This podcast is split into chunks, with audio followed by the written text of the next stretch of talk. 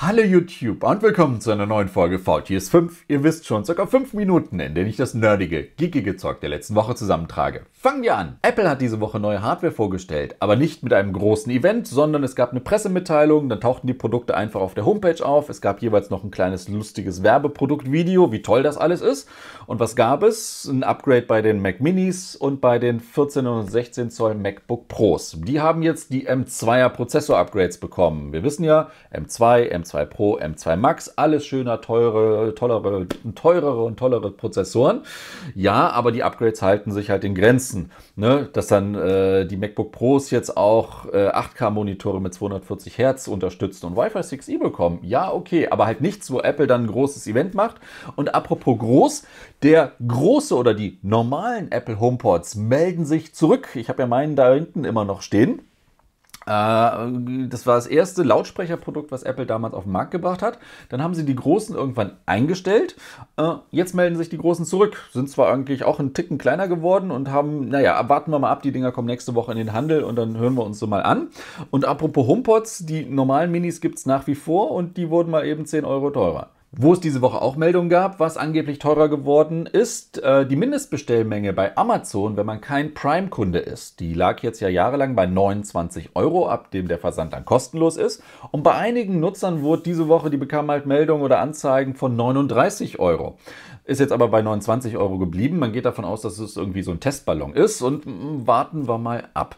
Äh, was kein Test ist, Amazon stellt sein Smile-Programm ein. Smile war ja Amazons, naja, was soll man sagen, Spenden, tue Gutes bei der Amazon-Kaufveranstaltung, dass man als Kunde bei Amazon irgendwie einen gemeinnützigen Verein oder irgendein Unternehmen oder was auch immer auswählen konnte, an das dann 0,5% des Nettoumsatzes bei Amazon abgeführt werden.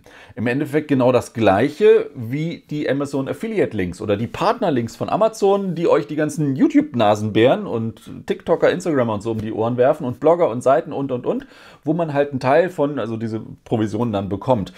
Das ist jetzt, sagen viele, schade bei Smile. Ich habe Smile aber nie so als toll empfunden. Ja, es war eine einfache Aktion, aber Amazon hat halt nur 0,5% da abgeführt. Über die normalen Affiliate-Links, da gehen 1% bis rauf zu 7 oder noch mehr Prozent. Es gibt, ist in Kategorien unterteilt und verschiedene Programme und, und, und, und, und.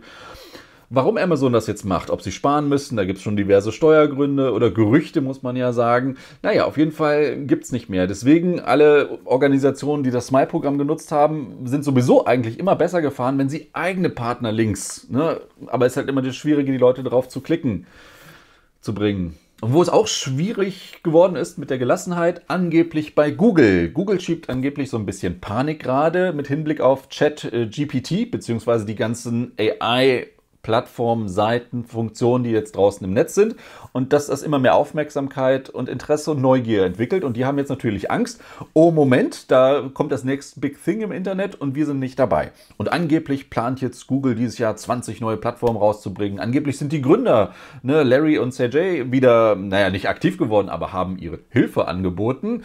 Naja, und das soll zeigen, wie, wie kritisch das ist. Ganz ehrlich, ich glaube schon, die Leute bei Google haben diese ganzen AI-Sachen auf dem Schirm, aber es geht natürlich natürlich am Ende auch ganz klar ums Geld. Und hatte ich ja hier schon mal, wenn ich so eine Zeile habe, und ich meine, das kann man ja tippen, und der nächste Schritt ist, indem ich es einfach einfach spreche, und dann haben wir den Computer auf der Enterprise, und dann einfach meine Suchanfrage spreche, äh, oder meine Frage, was ich suche, was ich wissen will, spreche, und dann halt nicht erstmal Suchanzeigen kriege, und bei den Suchanzeigen natürlich dann auch jede Menge Werbung positioniert ist, mit dem Google die sein Geld macht. Google ist nach wie vor 85 Prozent, was die verdienen ist Werbung. Ne? Und diese einfachen Werbedinger ist das, womit Google sein Geld verdient.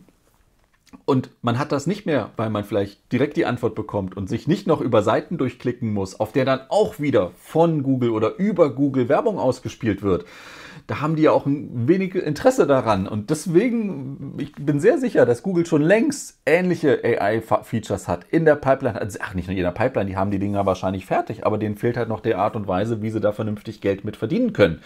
Wer weiß, vielleicht spreche ich dann in Zukunft die Suchanfrage und kriege erstmal ne, 15 Sekunden, hey, hast du schon das neue XY gekauft oder irgendwas?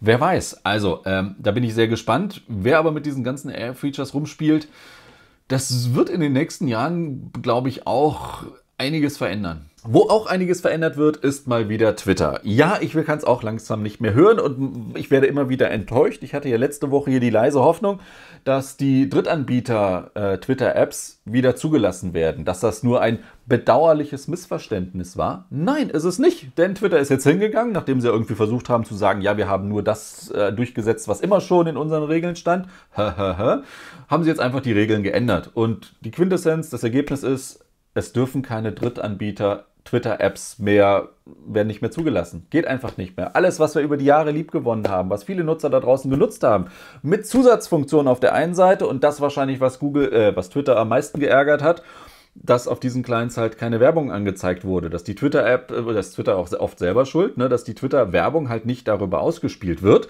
Hätten sie ja auch ändern können oder man hätte mit den Drittanbietern ja reden können, aber nö. Twitter baut jetzt immer mehr seine eigenen goldenen Käfig. Du, das heißt, wenn du Twitter nutzen willst, kommst du nur über die Twitter-Seite rein, nur mit, der Twitter, mit den Twitter-eigenen Apps. Und darüber versprechen sie sich ja auch besser mehr Kohle zu verdienen. Und gleichzeitig, apropos mehr Kohle verdienen, der Mast hat jetzt ja schon gerade wieder getwittert, in Zukunft soll es auch einen blauen Haken-Button zum Kaufen geben. Der wird dann noch teurer, aber das ist dann so Premium, da zahlst du dann so viel Prime für, äh, dass du dann wiederum keine Werbung mehr siehst. Gibt bestimmt, also bei allen Unkenrufen ist das bestimmt auch für viele interessant. Und was es auch nicht mehr geben wird, Ende März ist Schluss. Streamon bei der Telekom wird eingestellt bzw. muss eingestellt werden. Da hatten wir letztes Jahr die Berichte oder über all die Jahre vom äh, EuGH-Urteil, von der Bundesnetzagentur und und und. Vodafone hatte das Passangebot äh, Telekom Stream On, dass gewiss Netflix Stream, Spotify hören nicht auf mein Datenvolumen, auf den Verbrauch angerechnet wird. Geht jetzt aber nicht, ist ja verboten. So, und deswegen läuft es jetzt auch. Ich glaube aber, Telekom-Kunden da da mal reingucken. Ich glaube, als Trostpflaster gibt es bei der Telekom 90 Tage unbegrenzten Datenverbrauch. Damit kann man ja auch schon was machen. Meine Hoffnung ist jetzt nur, dass gerade bei Vodafone und bei der Telekom dadurch vernünftige Datentarife, ne, am liebsten ne, nicht wie jetzt, keine Ahnung, 80, 90, 100 Euro Unlimited Streaming, sondern dass es auch mal günstiger, günstiger, günstiger wird bei denen. Vielleicht dann nicht ganz so schnell, aber ich meine, ja. Und das ist eine perfekte Überleitung. Frohes Neues! Ja, und zwar chinesisches Neujahr war jetzt ja dieses Wochenende, beziehungsweise nicht nur die Chinesen, in Vietnam ja auch und einigen anderen Bereichen, glaube ich, auch. Also, frohes Neues. Willkommen im Jahr des Wasserhasen. Äh, ich weiß es ja nicht, also wenn, wenn Xiaomi daraus nichts macht, die haben ja immer das Mito und ist ja Hase und, und, und, und, und, also dann weiß ich auch nicht. Also ich wundere mich, wo da die große Xiaomi Wasserhasen-Neujahr-Nummer oder sowas ist. Naja, dafür, wo jetzt was Neues anfängt, endet jetzt was Altes. Und zwar kommen wir zur Unterhaltung der Woche. Meine Anguckempfehlung ganz klar die achte und leider letzte Staffel von Brooklyn 99 auf Netflix. Netflix hat die Serie ja gerettet, immer wieder verlängert und verlängert und verlängert. Jetzt ist aber Schluss und ich finde ein sehr versöhnliches Ende und nach wie vor eine Serie, die ich immer wieder gerne geguckt habe, mit vielen Memes, äh, die daraus entstanden sind, die das Internet bereichert haben. Schnüff, auf jeden Fall noch ein letztes Nein, Nein und wir kommen zum alten Qwerty und äh, ich habe keine Ahnung, wenn ich jetzt hier eine Überleitung hinkriege wegen Dune oder so. Ja, das soll es jetzt gewesen sein mit VTS 5, Folge 500. Ich hätte mal nachgucken sollen. 84 ist vorbei. Euch einen schönen Start in die Woche. Macht es gut und bis zum nächsten Mal. Tschüss. Für kostenlosen Versand. Das lag ja jetzt daran. Hat jemand zur Hage?